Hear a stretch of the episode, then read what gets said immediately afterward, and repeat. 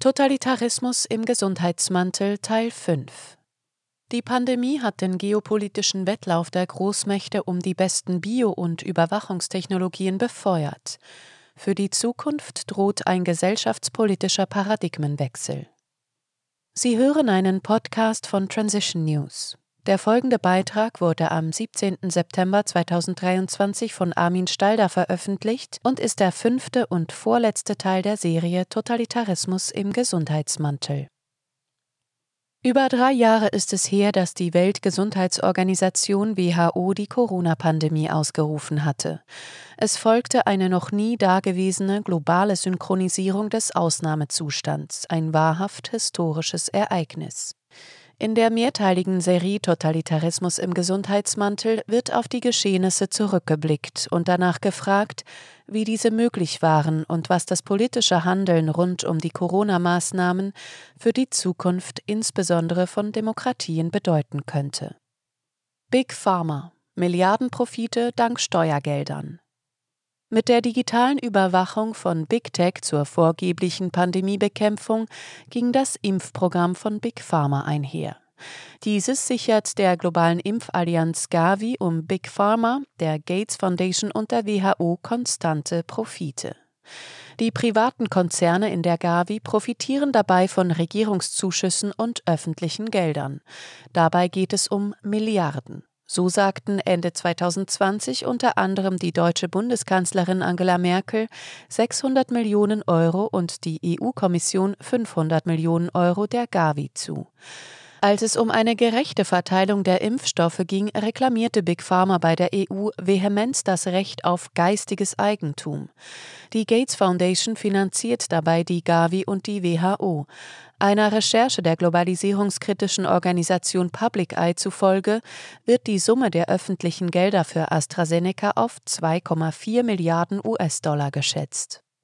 Dasselbe zeigte sich bei anderen prominenten Impfstoffproduzenten. Moderna erhielt 4,1 Milliarden US-Dollar von der US-Regierung.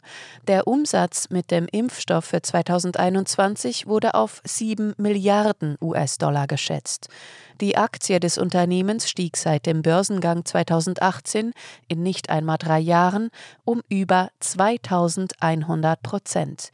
Beim Allzeithoch Anfang August 2021 waren es gar 2600 Prozent. Außerdem erhielt Moderna seit 2016 für das RNA-Impfstoffprogramm bis zu 100 Millionen US-Dollar von der Gates Foundation. Auch der Impfstoff von Pfizer BioNTech ist massiv mit Steuergeldern gefördert worden.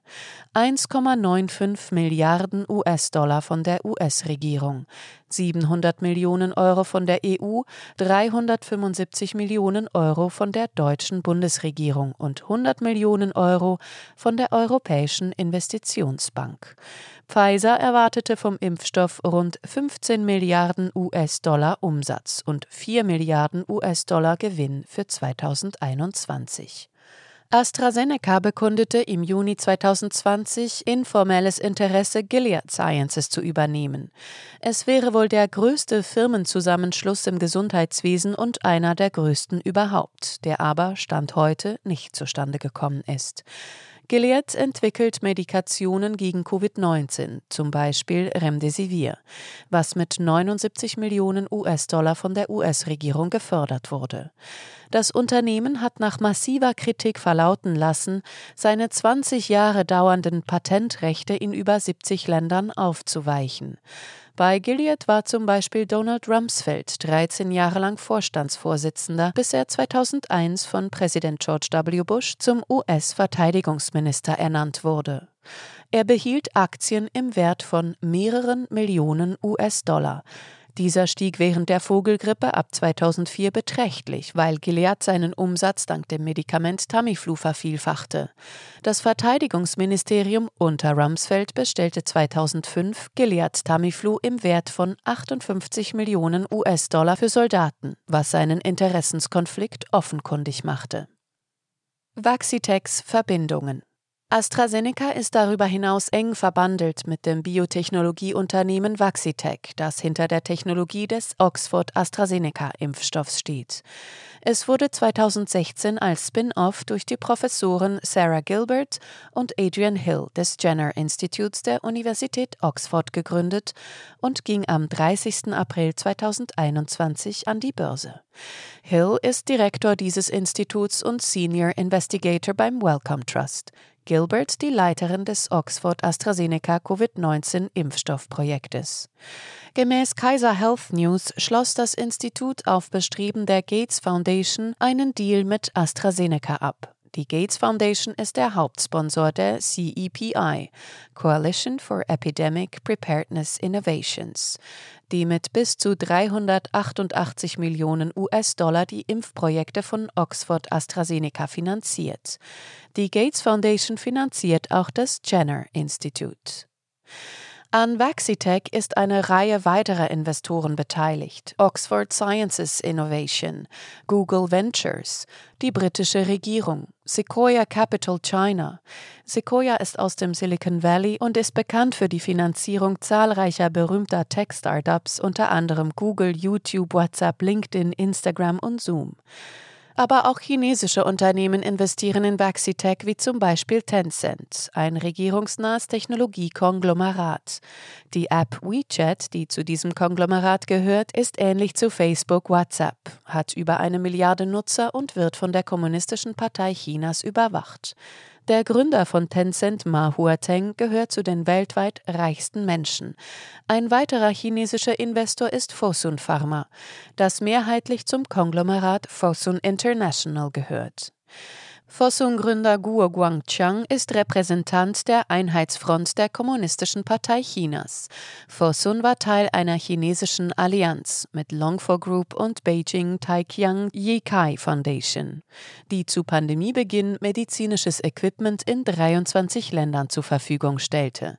So lieferte diese zum Beispiel im März 2020 Schutzanzüge und Gesichtsmasken nach Mailand. Fosun erstellte einen globalen Aktionsplan zur Verteilung von medizinischem Equipment, wobei sich weitere Unternehmen daran beteiligten, zum Beispiel Baidu, New Oriental, Xiaomi und Sequoia Capital. Dies vermeldete etwa China Daily, ein Medienorgan der KPC. DARPA, Startpunkt für Schlüsseltechnologien. Die Erforschung der RNA-Impftechnologie war 2013 bei Pfizer und Moderna mit Hilfe von Investitionen der DARPA, Defense Advanced Research Projects Agency, unterstützt worden. Die DARPA war Ausgangspunkt für heute geläufige kommerzialisierte Technologien wie das Internet oder das GPS-Navigationssystem. 2013 handelte es sich um 25 Millionen US-Dollar. Im Oktober 2020 erhielt Moderna weitere 56 Millionen US-Dollar von der DARPA. Zu Moderna gilt es noch zu bemerken, dass das Unternehmen noch nie einen Impfstoff herausgebracht hatte, ganz zu schweigen von einem in Massenanwendung mit Notzulassung. Hinzu kommt, dass die Impfstoffproduzenten von der Haftung möglicher Schäden ausgenommen sind. Es gab gute Gründe dafür, dass die jetzigen neuartigen Impfstoffe für Menschen keine Zulassung erhalten hatten. So merkte Nature an, dass die Impfstoffe nicht sicher seien und je nach bereits vorhandenen Antikörpern eine starke Reaktion hervorrufen könnten. Antikörper waren gemäß Untersuchungen bereits vor den Impfkampagnen breit in der Bevölkerung vorhanden. Nach wie vor unbekannt sind Wirksamkeit und Langzeitfolgen. Dennoch wurde von offizieller Seite suggeriert, die Pandemie sei mit diesen Impfstoffen überwindbar und mancherorts wurde gar auf Zwangsimpfungen gesetzt, zum Beispiel beim Gesundheitspersonal in Italien. DARPA hat mehrere Forschungsprojekte zu Covid-19 aufgesetzt, so zum Beispiel ein Investment in das Unternehmen AB Celera ein Biotechnologieunternehmen, das 2012 gegründet wurde und 2020 an die Börse ging, das mit KI zu Antikörpern forscht, um Pandemien zu bekämpfen. Darüber hinaus ist etwa das 2013 gestartete transhumanistische Projekt Advanced Tools for Mammalian Genome Engineering interessant, das sich der Nutzbarkeit künstlicher menschlicher Chromosomen widmet, um Therapeutika, Impfstoffe und zelluläre Diagnostik zu entwickeln entwickeln. Dies soll Mittel zur nicht natürlichen Verbesserung des Menschen ergeben, um den Alterungsprozess anzuhalten oder die Gehirnleistung zu verbessern. AB Celera erhielt 2016 645.000 US-Dollar von der Gates Foundation und 105 Millionen US-Dollar von weiteren Investoren, etwa von Peter Thiel, der auch im Board of Directors des Unternehmens sitzt, von DCVC Bio, Orbimed, Founders Fund, University of Minnesota, Preside Capital, Viking Global Investors und dem Pharmakonzern Eli Lilly. Weiter ist von Capital World Investors die Rede. Mit Eli Lilly soll eine Antikörpertherapie gegen Covid-19 massentauglich werden. Ein ehemaliger Manager der Firma bekannte sich vor einigen Jahren zur Bestechung von Professoren, Gutachtern und Staatsbeamten. AB Celera ist Partner von Gilead, das wiederum Vaxitech unterstützt. Ein theoretischer Anknüpfungspunkt für das Massentestregime findet sich im 2016 lancierten DARPA-Programm Prometheus, das darauf abzielt zu ermitteln, ob ein Individuum eine Infektionskrankheit entwickeln wird, noch ehe Symptome erscheinen. Dazu müsse der Gesundheitszustand kontinuierlich über verschiedene Indikatoren überwacht werden, wobei der Fokus auf Atemwegserkrankungen liegt. Im März 2020 erhielt Profusa DARPA-Mittel, um herauszufinden, ob mit initiierbaren Biosensoren zukünftige Pandemien vorhergesagt werden können und ob Infizierte noch vor Symptomen aufgespürt werden können. Profusa wurde bei diesen Contact Tracing-Projekten zur Massenüberwachung durch Google unterstützt. BGI Gendatenbank Chinas die BGI Group ist so etwas wie das chinesische Pendant zur DARPA. Das Unternehmen war von Anfang an in das Corona-Regime involviert. Am 26. Dezember 2019 testeten BGI-Forscher den Rachenabstrich eines 44-Jährigen im Militärhospiz in Wuhan, dessen Daten in einer globalen Datenbank gespeichert wurden, wo die WHO am 31. Dezember 2019, also fünf Tage später, auf den Fall aufmerksam wurde. BGI untersucht Erbgut von Menschen, Tieren, Pflanzen und Mikroorganismen. Es sammelt Genomdaten im großen Stil, so von einem Schwangerschaftstest, der mit dem Militär der sogenannten Volksbefreiungsarmee entwickelt wurde.